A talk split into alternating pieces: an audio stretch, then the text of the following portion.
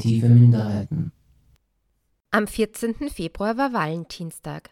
Diesem Tag widmen wir unsere heutige Radiostimme-Sendung, zu der ich euch herzlich begrüße. Mein Name ist Petra Permesser und ich begleite euch durch die nächste Stunde. Meine Kollegin Julia Schönherr sorgt dafür, dass alles technisch reibungslos abläuft. Wie gesagt, steht heute der Valentinstag im Zentrum unserer Sendung. Wir haben die Sendung aber Valent Doomsday genannt um auch klarzumachen, dass wir nicht zuckersüße und blumige Zweierpaarbeziehungen zelebrieren wollen, sondern einen kritischen Blick auf die Themen Liebe und Beziehung werfen wollen. Wir haben dazu vier kritische Beiträge von freien Radios versammelt. Wir suchen unter anderem die Antwort auf folgende Fragen. Wie können soziale Medien und der Kapitalismus unsere Gefühlswelten und Beziehungen beeinflussen? Und haben wir dem auch etwas entgegenzusetzen? Starten wir gleich mit dem ersten Beitrag. Der Valentinstag wird immer wieder auch unter dem Gesichtspunkt der Kommerzialisierung von Liebe und Romantik diskutiert oder gar als kitschige Zurschaustellung des eigenen Begehrenswerten selbst. Blumen, Viergänge-Menü und Geschenke inklusive. Eine Analyse, die sich ebenfalls mit der Kommerzialisierung unserer Beziehungswelten auseinandersetzt, stammt von der Soziologin Eva Illus. Im Juli 2019 wurde ihr Buch Warum Liebe endet in der Sendereihe Genderfrequenz rezensiert. Wie der Titel des Buches schon vermuten lässt, befasst sich die Soziologin mit dem Scheitern von Beziehungen. Ihre These, je kommerzialisierter sich unser Liebesleben gestaltet, desto eher werden Gefühle und Sex zum konsumierbaren und austauschbaren Lifestyle-Produkt. Illus analysiert, wie uns die Verbindlichkeiten für Sex und Liebe abhanden gekommen sind. Durch Online-Dating und Apps wie Tinder und OkCupid seien sexuelle Begegnungen in Ware verwandelt worden, die, Zitat Anfang, man erwerben und auch wieder loswerden kann. Zitat Ende. Den Gedanken von Eva Illus folgend führen die kurzlebigen und gefühllosen Verhältnisse, die von selbstzweckhaftem Hedonismus geprägt sind, uns in die Verunsicherung. Eva Illus. Warum Liebe endet. Eine Soziologie negativer Beziehungen. Wenn wir uns fragen, warum Liebe endet, begeben wir uns auf ein Terrain, in dem sich besonders gut nachvollziehen lässt, wie die wechselseitige Durchdringung von Kapitalismus, Sexualität, Geschlechterverhältnissen und Technologie eine neue Form von Nicht-Sozialität hervorbringt. Damit lässt sich bereits wunderbar beschreiben, was uns als Leserin auf den kommenden 447 Seiten erwartet. Surprise, surprise. Wie der Titel des Buches schon vermuten lässt, befasst sich die Soziologin Eva Illus in Warum Liebe endet mit dem Scheitern von Beziehungen. Dabei lässt sich ihre These folgendermaßen runterbrechen. Durch die Kommerzialisierung des Intimlebens sei Gelegenheitssexualität die neue Norm. Seit zwei Jahrzehnten erforscht die israelische Soziologin die Auswirkungen des Kapitalismus auf unser Liebesleben. Vielleicht geht es euch so wie mir und ihr kennt das Gefühl von endender Liebe und dem häufig damit einhergehenden Schmerz. Die Welt bleibt wahlweise stehen oder bricht zusammen. Eine Lücke kann entstehen. Dieser Schmerz scheint kaum aushaltbar. Um uns den Umgang mit diesem Ende zu erleichtern, hat sich ein ganzer Industriezweig entwickelt. Der Boom von Trennungsratgebern und die oft gesuchte Unterstützung von Psychotherapeutinnen seien an dieser Stelle nur zwei Beispiele. Elus Bücher klären darüber auf, dass Romantik nicht ohne Konsum auskommt, dass die Psychotherapiekultur Selbstausbeutung fördert und dass Gefühle zu einer Ware geworden sind. Deshalb geht Eva Illus gleich zu Beginn darauf ein, warum sie eine soziologische Perspektive für die ergiebigere erachtet und der Psychologie etwas kritischer gegenübersteht. Die Vertreter dieser Zukunft konnten uns zwar mit durchaus bemerkenswertem Erfolg davon überzeugen, dass uns ihre sprachlichen und emotionalen Techniken womöglich zu einem besseren Leben verhelfen. Für das aber, was unser Liebesleben kollektiv plagt, haben sie wenig bis gar kein Verständnis gezeigt. Wie ich jedoch in diesem Buch zeigen möchte, ist emotionale Ungewissheit im Bereich von Liebe, Romantik und Sexualität die direkte soziologische Folge einer Ideologie der individuellen Wahl, die den Konsummarkt, die therapeutische Industrie und die Internettechnologie zu einem einzigen Komplex verschmolzen hat. Und selbst zum wichtigsten kulturellen Rahmen der Organisation von persönlicher Freiheit geworden ist. Die israelische Autorin und Wissenschaftlerin Eva Ilus ist eine Spezialistin für das Gefühls- und Liebesleben der Moderne. Aus ihrer soziologischen Perspektive plädiert sie dafür, die Verfasstheit heutiger Gesellschaften in einer globalisierten Welt und eine allgemeine Verunsicherung in den Blick zu nehmen. Eva Elus glaubt, dass die Ungewissheit in Beziehungen noch nie so ausgeprägt und so verbreitet war wie heute. Aber wieso glaubt sie das? Die kurze Antwort wäre, der Kapitalismus ist an fast allem schuld. Das kann natürlich nur eine verkürzte Antwort sein. Laut Ilus trägt der Kapitalismus zur Kommodifizierung der Gefühle bei. Heruntergebrochen sagt sie damit, dass Gefühle durch den Kapitalismus einen wahren Charakter angenommen haben. Dadurch würden romantische Liebesbeziehungen, die auf Dauer ausgerichtet sind, zerstört werden. Des Weiteren würde es zu einer Aushöhlung von sozialen Bindungen kommen. Vor allem aber führe der Kapitalismus aufgrund seines moralischen Gebots der Selbstmaximierung dazu, dass Beziehungen oft leichtfertig beendet werden. Ihre Thesen entwickelt Elus natürlich nicht im luftleeren Raum. Ihre Annahmen stützt sie auf historische Analysen, Interviews und im Internet gesammelten Anekdoten. In Frankreich, England, Deutschland, Israel und den USA hat sie Interviews mit 92 Personen zwischen 19 und 72 Jahren geführt. Anhand dieses Datenmaterials kommt sie zu dem Schluss, dass Begehren früher keineswegs besser war, aber wohl berechenbarer. Geografische Nähe übersetzte sich häufig in emotionale. Man wohnte und heiratete nachbarschaftlich. Später ermöglichten die gelösten Fesseln von Religion und Moral die volle Entfaltung der innersten Wünsche. In der postmodernen Vergesellschaftung haben sich die Bedingungen jedoch erheblich verändert. Der momentane Zustand der Liebe wird mit dem Ende von klaren Liebes- und Sexualbeziehungen, festen Bindungen sowie der steigenden Bedeutung von Gelegenheitssexualität in Verbindung gebracht.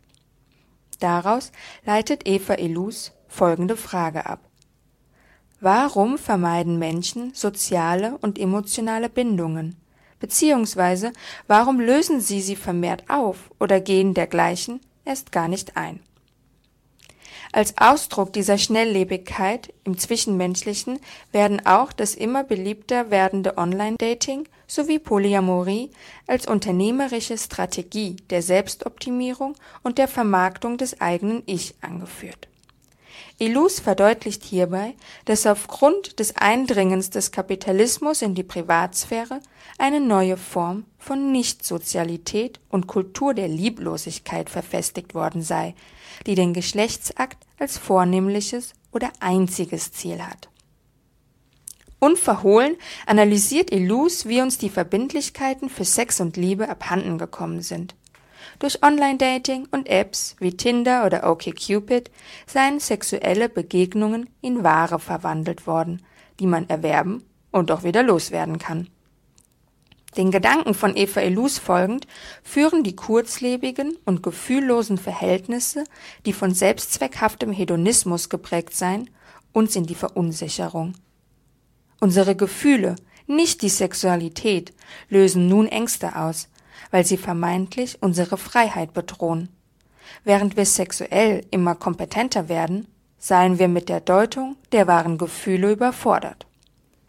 Diese Abwesenheit einer dichten Normativität verdankt sich der Praxis der Freiheit selbst und geht mit positiven Geboten wie Eigenständigkeit, Autonomie und Hedonismus einher, allesamt tonangebende Vokabulare des modernen Selbst. Diese positiven Gebote erzeugen negative Bindungen. Bindungen, die normativ unscharf und chaotisch sind, über vielfältige Definitionen und Zwecke verfügen und den Ort darstellen, an dem man seine Autonomie dadurch zum Ausdruck bringen kann, dass man sich zurückzieht und nicht wählt. Lieben, das bedeutet für uns heute, frei zu sein, sich ohne gesellschaftliche Zwänge nur nach dem Herzen orientieren zu dürfen. Nur leider erfüllt sich diese romantische Utopie der wahren Liebe für uns kaum und hinterlässt begehrende KonsumentInnen, die stets nach dem noch besseren Deal suchen. Elus erklärt, was die Ideologie und Mechanismen dieser Individualität befeuert, durch Konsum, Internet und Selbsthilfekultur mit uns machen. Ist diese Freiheit vielleicht verantwortlich für vermeintliche Beziehungsunfähigkeiten? Am Ende des Buches werdet ihr in der Nähe einer Beantwortung dieser Frage kommen. Versprochen. Bis ihr dort angekommen seid, lasst mich noch zwei Aspekte festhalten. Erstens empfinde ich Eva Ilus Darstellung und Einordnung von Beziehungsformen als unzureichend. Dabei möchte ich nicht in Frage stellen, dass Tinder und Co. den Zugang und das Verständnis von vielen Menschen zu Lieben und Sex verändert haben. Aber deshalb dürfen wir uns doch der Freiheiten von offenen und polyamorösen Beziehungen nicht berauben lassen. Polyamorie und offene Beziehungen mit Selbstoptimierung und Schnelllebigkeit in Verbindung zu bringen, ist unachtsam. Gerade in diesen Beziehungskonzepten geht es um das verantwortliche Handeln, Vertrauen und wertschätzende Kommunikation. Aus meiner Sicht handelt es sich dabei um tonangebendes Vokabular für ein erstrebendes Miteinander. Zweitens finde ich aus feministischer Perspektive die vielen Stellen zu Verdinglichung, Schönheit, Wettbewerb und Körpern besonders lesenswert. Ilus vertritt die Meinung, dass mit den Mitteln des Konsummarktes Frauen ihre Körper pflegen, um als ökonomische und sexuelle Akteurinnen Wert zu produzieren, während Männer den weiblichen Wert als Statusmerkmal in den Arenen des männlichen Konkurrenzkampfes konsumieren. Dagegen wollen wir ankämpfen. Diese verkrusteten Strukturen wollen wir aufbrechen. Dafür braucht es die soziologische Perspektive auf unsere Liebes- und Sexleben. Nur weil die Liebe noch nicht gefunden wurde, sie wehtut oder endete, bedeutet dies nicht, dass es sie nicht gibt. Eva Ilus wurde 1961 in Marokko geboren. Mit zehn Jahren zog sie mit ihrer Familie von Marokko nach Frankreich. Seit 2006 lehrt sie als ordentliche Professorin für Soziologie und Anthropologie an der Hebräischen Universität in Jerusalem. Eva Ilus, Warum Liebe endet eine Soziologie negativer Beziehungen. Aus dem Englischen übersetzt von Michael Adrian. Surkamp Verlag 2018. Die 447 Seiten bekommt ihr für 25 Euro. Diese Rezension des Buchs Warum Liebe endet, der Soziologin Eva Ilus, wurde für die Senderei Genderfrequenz gestaltet. Gestaltet haben sie die RedakteurInnen Begierde und Hingabe. Wie die Redakteurin bereits analysiert hat, nur weil Eva Illus sich mit dem Ende von Beziehungen befasst hat, heißt das nicht, dass es die Liebe nicht gibt. Genauso wie wir unser Konsumverhalten definieren können, können wir auch selbst definieren, wen und wie wir lieben. Im nächsten Lied geht's, wie könnte es anders sein, auch um die Liebe. Es heißt Computer Love Song.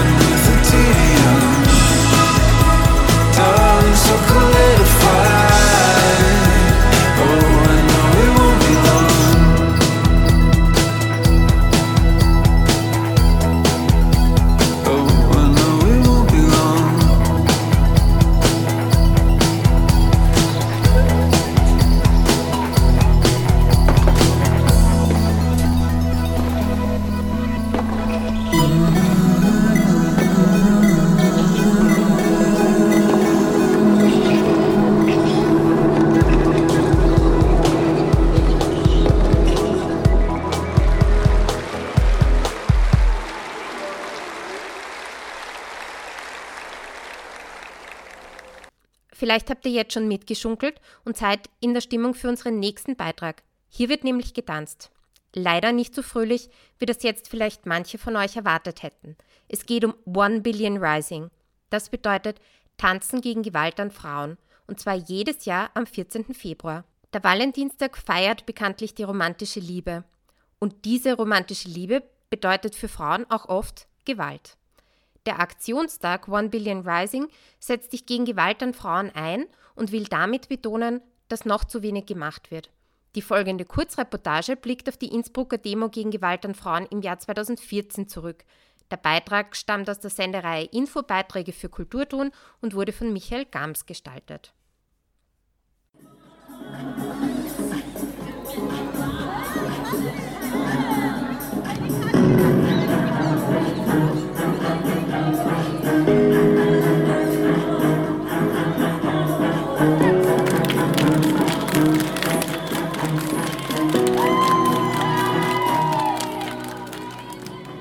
Auf den ersten Blick ist es eine Party im öffentlichen Raum.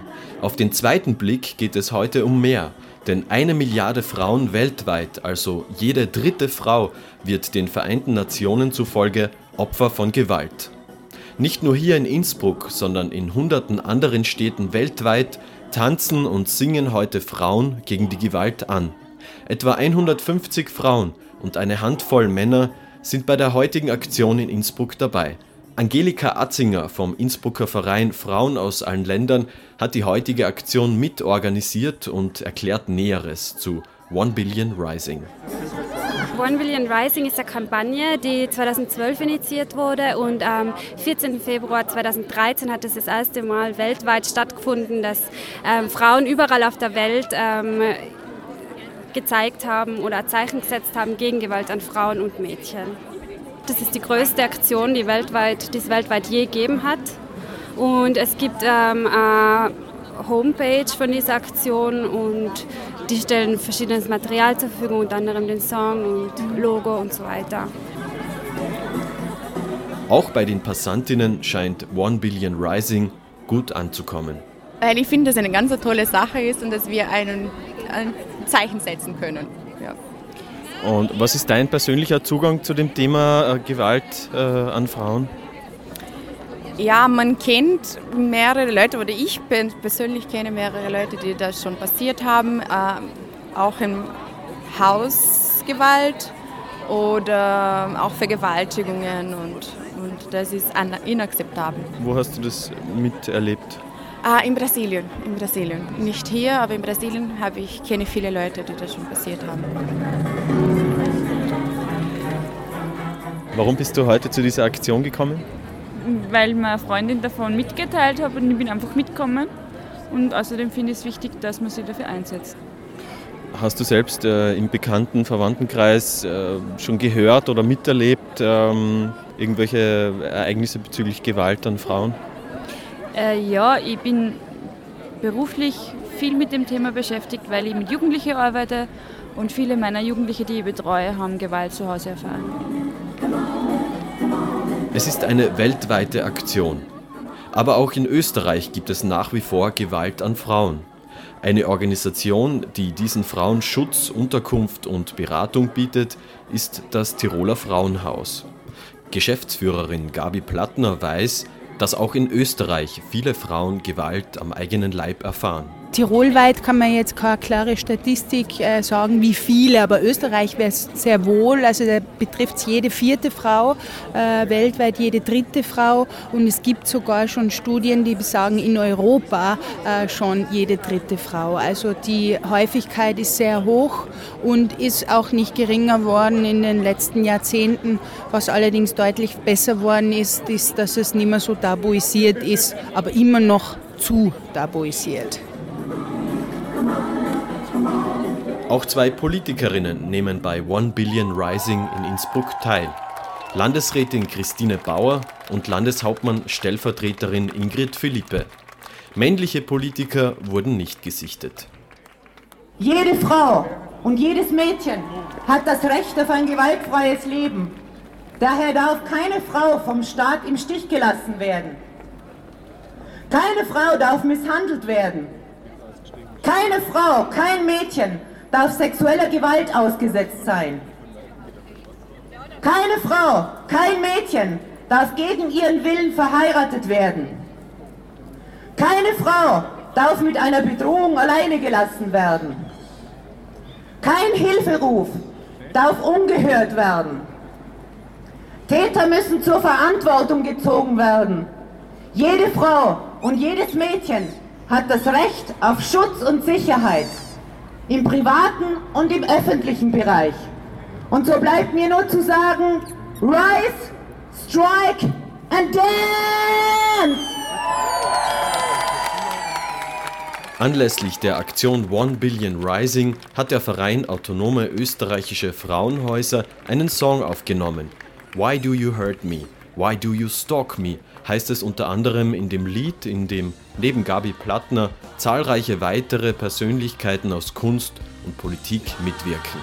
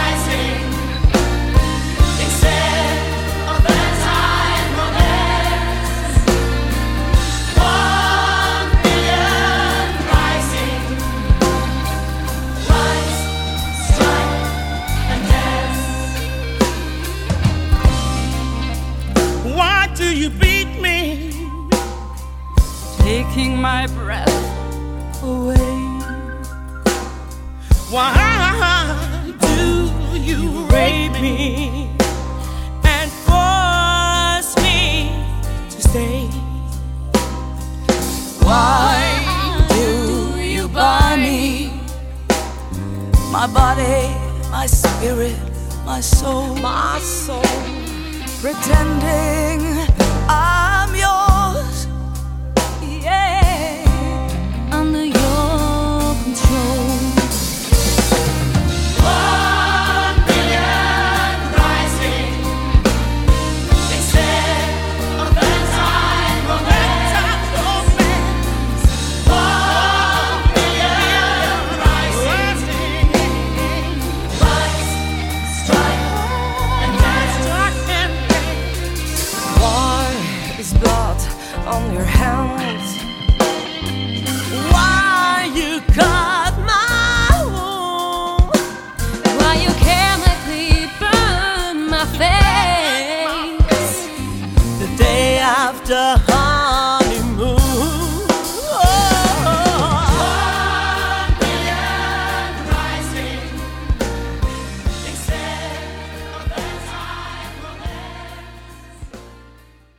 War ein Rückblick auf One Billion Rising im Jahr 2014 in Innsbruck von Michael Gams.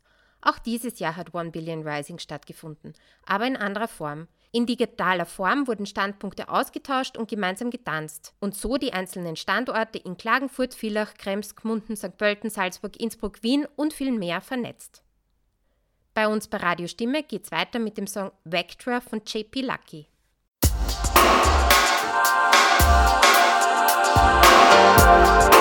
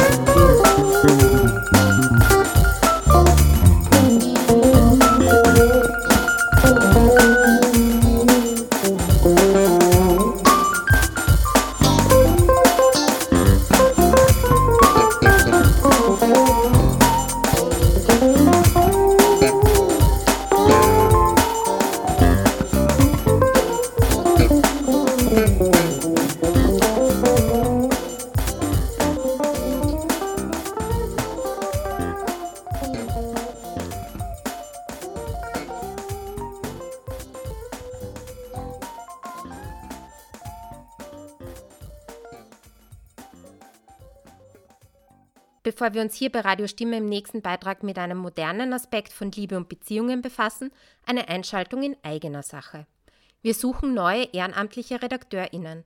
Das heißt, wir suchen Personen, die Lust haben, Beiträge mit klarem politischen Inhalt zu gestalten, die regelmäßig in der Redaktionssitzung politische Themen diskutieren wollen und die auch organisatorisch Interesse daran haben, eine Sendung gemeinsam auf die Beine zu stellen.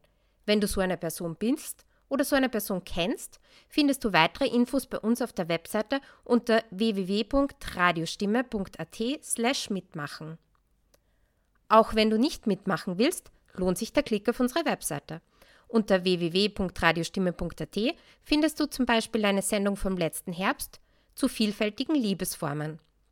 Oder auch eine Sendung vom November 2018, in der sich meine Kollegin Dagmar Urban mit Bell Hooks Buch All About Love auseinandergesetzt hat. Nun aber zu unserem nächsten Beitrag. Wir befassen uns jetzt mit einem modernen Aspekt von Liebe und Beziehung, nämlich mit der Repräsentation von Beziehungen in sozialen Medien. Noch genauer gesagt, mit der Darstellung von Beziehungen über Instagram. Soziologiestudierende der Uni Graz haben für die Sendereihe Genderfrequenz im Juni 2020 die Ergebnisse ihres Forschungspraktikums Familie und Geschlecht aufbereitet und haben dabei unterschiedliche Typen der Darstellung von Liebe, Begehren, Beziehung und Rollenbildern definiert. Ergebnisse des Forschungspraktikums Familie und Geschlecht Ergebnisse des Forschungspraktikums zum Thema Familie und Geschlecht.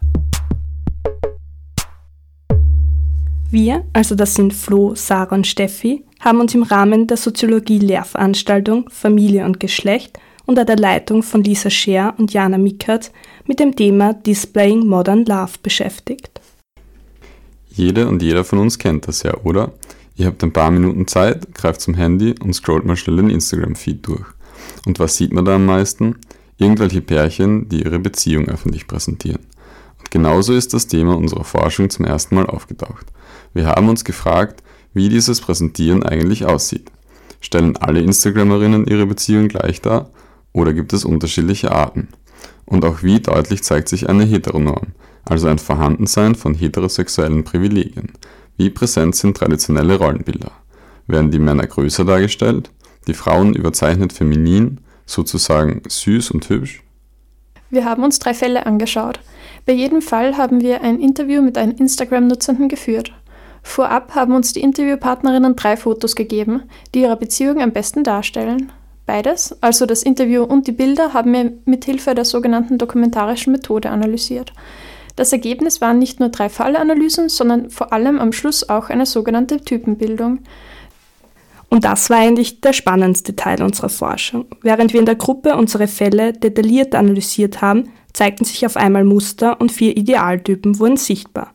Und die möchten wir euch jetzt genauer vorstellen, denn vielleicht könnt ihr euch ja in einem davon wiederfinden.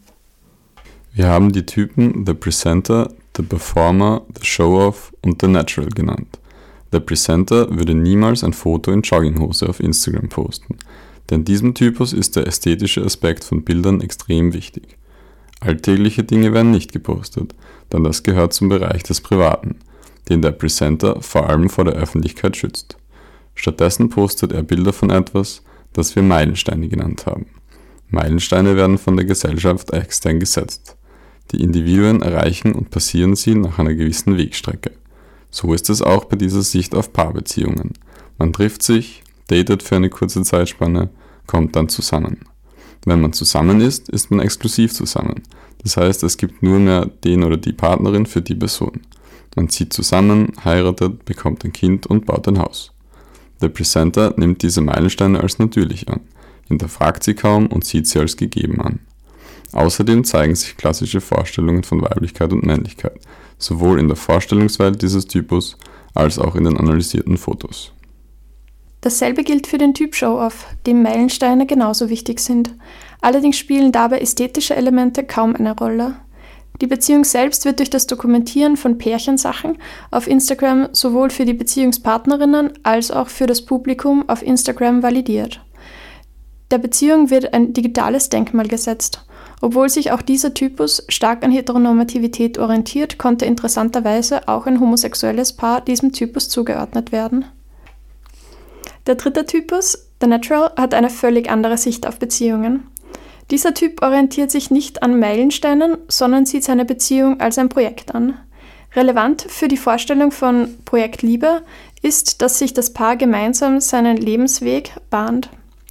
Dabei können zwar gesellschaftlich vorgegebene Stationen wie etwa eine Hochzeit oder die Geburt eines Kindes passieren, man entscheidet sich jedoch bewusst zum selbstgewählten Zeitpunkt dafür und erkennt, dass das nur eine Möglichkeit ist, dass also diese Meilensteine nicht unbedingt passiert werden müssen. Im Gegensatz zum Presenter geht es weniger um ästhetische Kriterien als um das Festhalten eines Moments, wie beispielsweise einem Ausflug oder einer schönen Erinnerung. Außerdem verschwimmen hier die privaten und öffentlichen Vorstellungen von Intimität, die beim Presenter sehr stark getrennt sind. Man will auch auf Instagram authentisch und natürlich wirken. Bei diesem Typ wird das auch auf den Bildern sichtbar. Die Partnerinnen sehen sich entweder gegenseitig an oder haben einen gemeinsamen Fokus. Dieser liegt nur selten in der Kamera. Dadurch werden intime Szenen mit den Followern geteilt. Der Performer legt viel Wert auf ästhetische Aspekte beim Posten von Inhalten auf Instagram, unterscheidet sich jedoch vom Presenter hinsichtlich des Beziehungsbildes. Der Performer-Typ verwendet Instagram als reinen Selbstzweck. Die Posts sind inhaltlich nicht mit der Beziehung verbunden, die individuelle Selbstdarstellung steht im Mittelpunkt. Im Gegensatz zum Natural-Typ soll die Beziehung nicht authentisch präsentiert werden, sondern ein möglichst visuell ansprechendes Bild von Individualität kreieren. In diesem Sinne wird weniger Wert darauf gelegt, als Bärchen und romantische Einheit aufzutreten. Die Reaktion der Follower ist in diesem Typus wichtig. Die eigenen Posts werden sehr kritisch betrachtet und oft nachbearbeitet. Auch dieser Typ sieht Beziehung als Projekt an.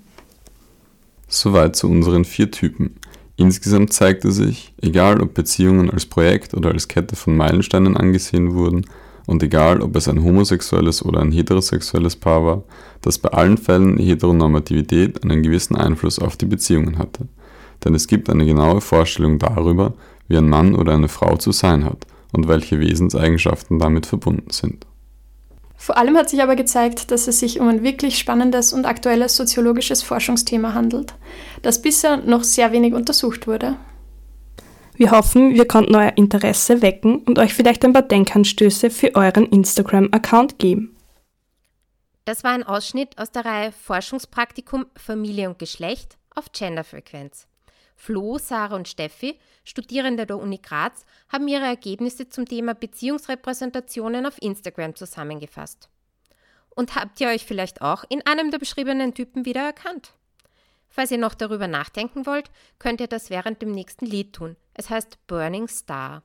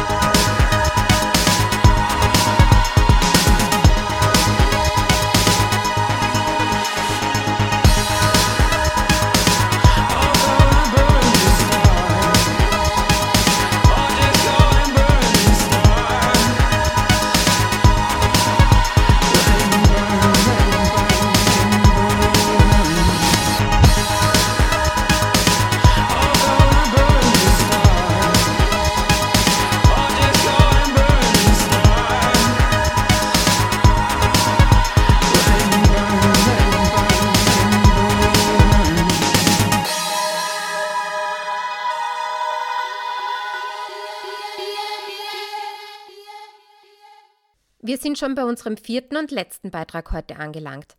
Dabei bleiben wir bei der wissenschaftlichen Erforschung von Beziehungen. Wie sehr die Vorstellung bestimmter Rollen und latenter Geschlechternormen auch heute noch unser Zusammenleben prägen, hat sich Anne-Madeleine Dietke in ihrer Dissertation angesehen. Die Dissertation trägt den Titel Make Love, Don't Gender – Heteronormativitätskritik und Männlichkeit in heterosexuell definierten Paarbeziehungen. Sie hat sich die Beziehung von heterosexuell definierten Paaren angesehen, die sich bereits selbst als aufgeschlossen, fortschrittlich und emanzipiert bezeichnet würden und hat dabei analysiert, wie weit sie sich tatsächlich von typischen und althergebrachten Rollenbildern gelöst haben und welche vielleicht doch noch existieren und sich unterbewusst fortsetzen. Anne-Madeleine Dietke hat dabei herausgefunden, dass über eine Art mütterliches Prinzip alle Rollenmuster weiter bestehen können. Wie das genau funktioniert, erklärt sie im folgenden Interview. In Ihrer Abhandlung äh, geht es nicht um Mutterschaft in Paarbeziehungen, sondern um mütterliches Verhalten in heterosexuellen Paarbeziehungen. Äh, können Sie noch mal knapp und kurz in Ihren eigenen Worten umreißen, äh, worum es in Ihrer wissenschaftlichen Untersuchung geht und welcher Fragestellung Sie da gefolgt sind? Sie haben das eben schon sehr gut zusammengefasst. Also es ist so, ähm, dass ich mir die Frage gestellt habe, inwiefern man in einer heterosexuellen oder als heterosexuell definierten Paarbeziehung eigentlich nicht so heteronormativ handeln kann oder auch lieben kann sozusagen. Und dafür habe ich ähm, fünf Paare interviewt und um diese Möglichkeiten und Grenzen aufzuzeigen und dann ähm, mit sozusagen einer Methode, die auch unbewusste Strukturen erfasst, geguckt, ja, wo reproduziert sich vielleicht doch Geschlecht und insbesondere habe ich geschaut, wo sich Männlichkeit auch reproduziert. Ja, und was dabei rausgekommen ist. Darüber sprechen wir gleich äh, noch mal kurz einen Blick zurück auf die Methode. Sie haben gesagt, mhm. Sie haben mit fünf Paaren gesprochen. Unter welchen mhm. Gesichtspunkten wurden diese Paare ausgewählt und was war das Besondere an der Auswertung der Gespräche mit den Paaren, was Sie gerade schon angesprochen haben, die Besonderheit?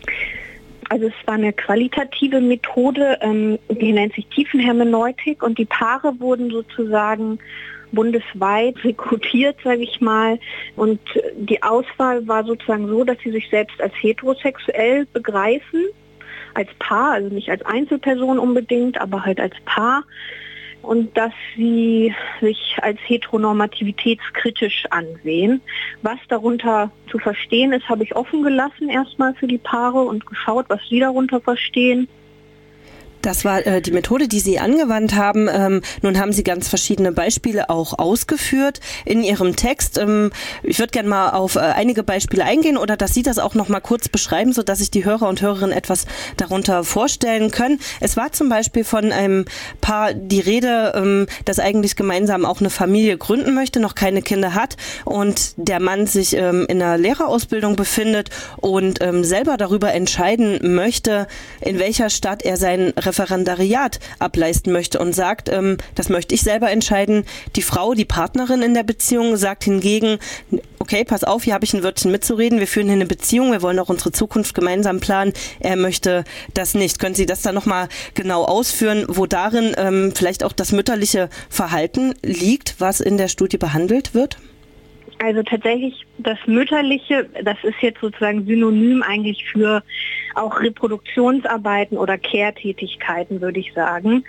Und genau dieses Beispiel, was Sie ansprechen, also da, das ist ein Muster, was tatsächlich bei vielen Paaren aufgetaucht ist, wo ich auch sagen würde, ja, nicht nur bei den Paaren, die ich interviewt habe, was ich immer wieder auch antreffe, sozusagen als in meiner psychologischen Praxis, dass ähm, Männer sozusagen versuchen, ähm, ihre Autonomie zu wahren, ähm, das auch vielleicht nur sozusagen andeuten, aber immer wieder auch mit dem Einsatz sozusagen von einer Distanz, ich sage jetzt mal in Anführungszeichen drohen, um halt auch die Beziehung so ein bisschen zu kontrollieren.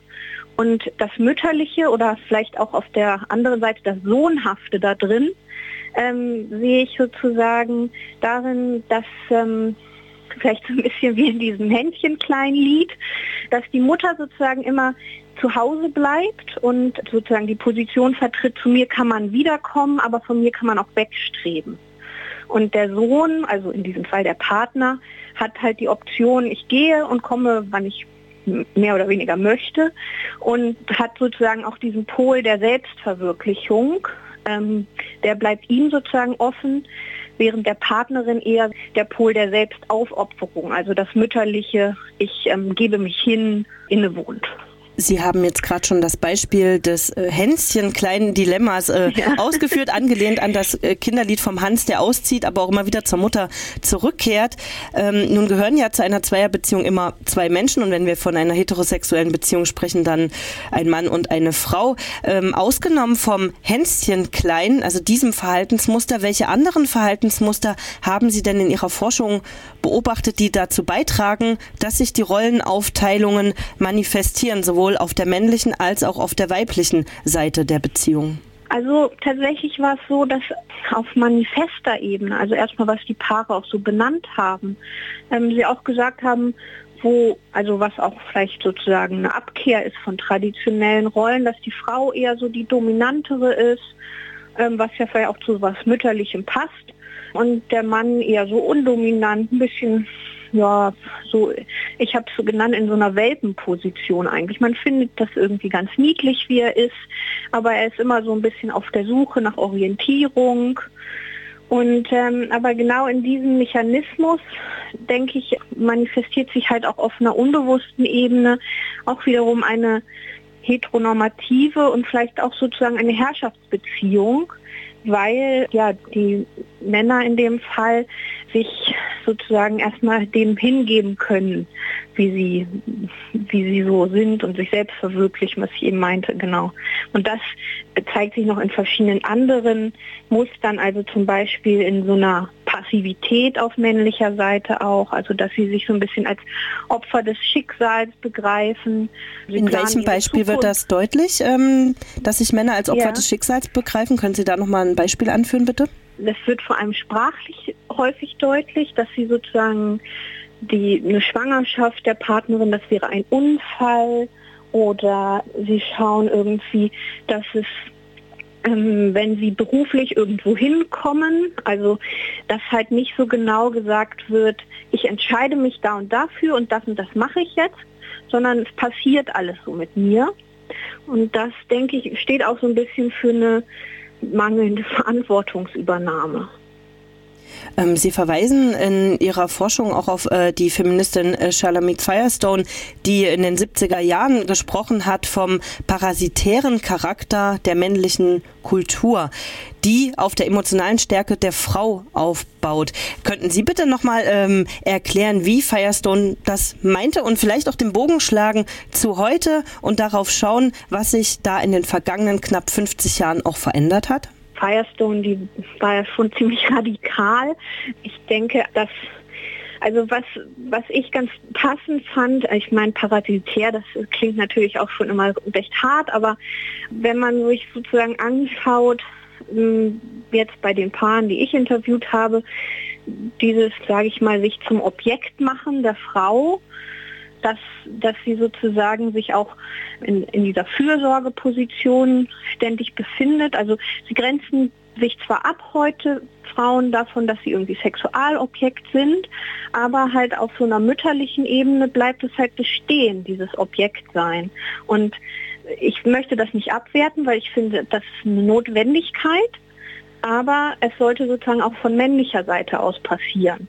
Und das, da denke ich, sind wir sozusagen in den letzten 50 Jahren nicht weitergekommen. Oder da denke ich vielleicht auch, ist da etwas wiedergekommen, sozusagen, ähm, dass dieses Sexualobjekt sein vielleicht so in der Mitte dieser letzten 50 Jahre vielleicht ein bisschen verbreitete war und jetzt wieder so auch Gegenwind bekommt. Aber dafür kommt wieder dieses Mütterliche auf, was vielleicht gerade so in den 50er, 60ern auch recht traditionell war. Der Blick in die Zukunft, äh, das ist auch Thema meiner letzten Frage zu äh, Ihrer Forschung. Was braucht es denn Ihrer Meinung nach, damit in heterosexuellen Paarbeziehungen Frauen eben nicht in die Mütterlichkeit verfallen oder die Männer nicht in diese Hänschenkleinen-Rolle beispielsweise reinkommen? Also wie sollten sich äh, Männer, Frauen in solchen Hetero-Beziehungen verhalten, um nicht die klassischen Rollenbilder immer wieder zu reproduzieren, auch wenn sie kritisieren, das tun zu wollen? Tatsächlich möchte ich ja jetzt keine neuen Normen sozusagen aufstellen, aber ich denke schon, dass es sozusagen, um wenn man einen feministischen Anspruch hat, es sozusagen erstmal wichtig ist, dass einem das bewusst ist, dass das passieren kann, auch wenn man da sozusagen gar nicht so äh, ja, also wenn man halt nicht genau hinguckt, dass es halt einfach von selbst auch passiert. Und wenn man erstmal das benennen kann, dass, dass ich jetzt als Frau meinetwegen in, in eine mütterliche Position komme, ähm, dass ich das, dass das kritisiert werden kann.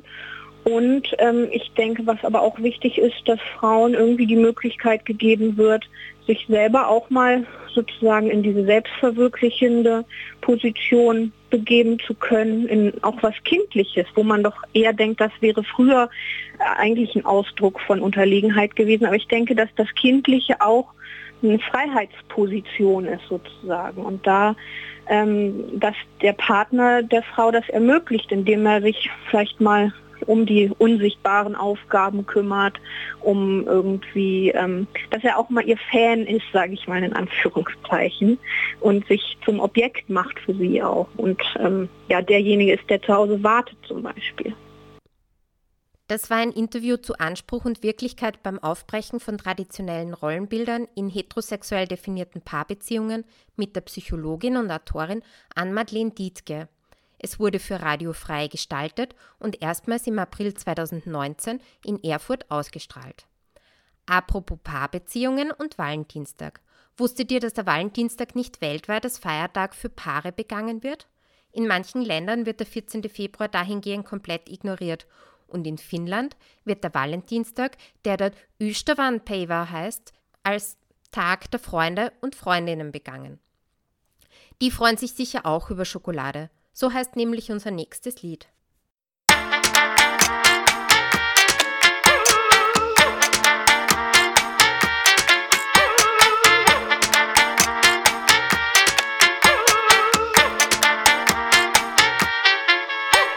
Tus besos son sabor a chocolate. Tus besos son sabor a chocolate.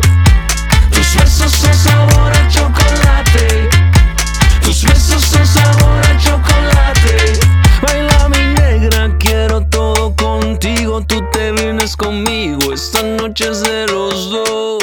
Ven, dame cuerdas si bailas, yo te sigo. Que nos damos abrigo y de paso mucho amor.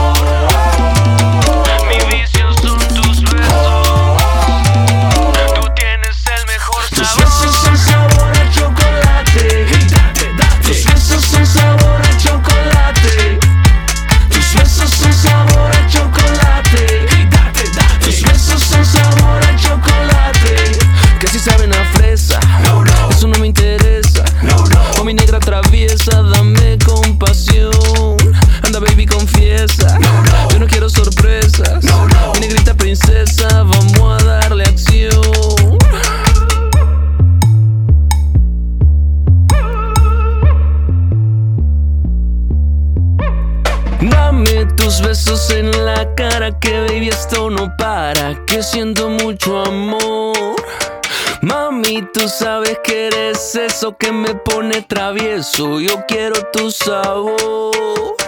Haces que hierva mi sangre con el calor de este baile. Mi corazón late y late, ya sé que mis venas dilaten. Negra, tú tienes los medios, todo en ti son remedios. Curas mis penas y en serio, Negrita bonita, mi agita, chiquita, mamita, admita que me necesita. Permita exquisita que el ritmo que agita la sangre palpita y nos regale amor. Tus besos son sabor a chocolate. Tus besos son sabor a chocolate.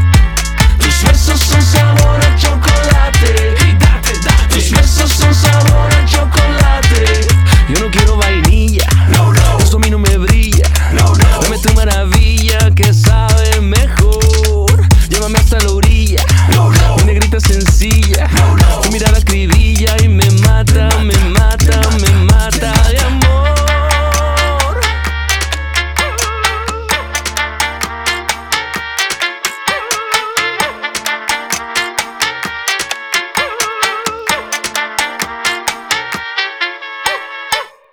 damit sind wir am Ende der heutigen Sendung, mit der wir dem Valentin Doomsday gedacht haben. An den Reglern bzw. am Mikro verabschieden sich Julia Schönherr und ich, Petra Permesser. Unsere nächste Ausgabe kommt bald und bis dahin nicht vergessen, Radiostimme will always love you.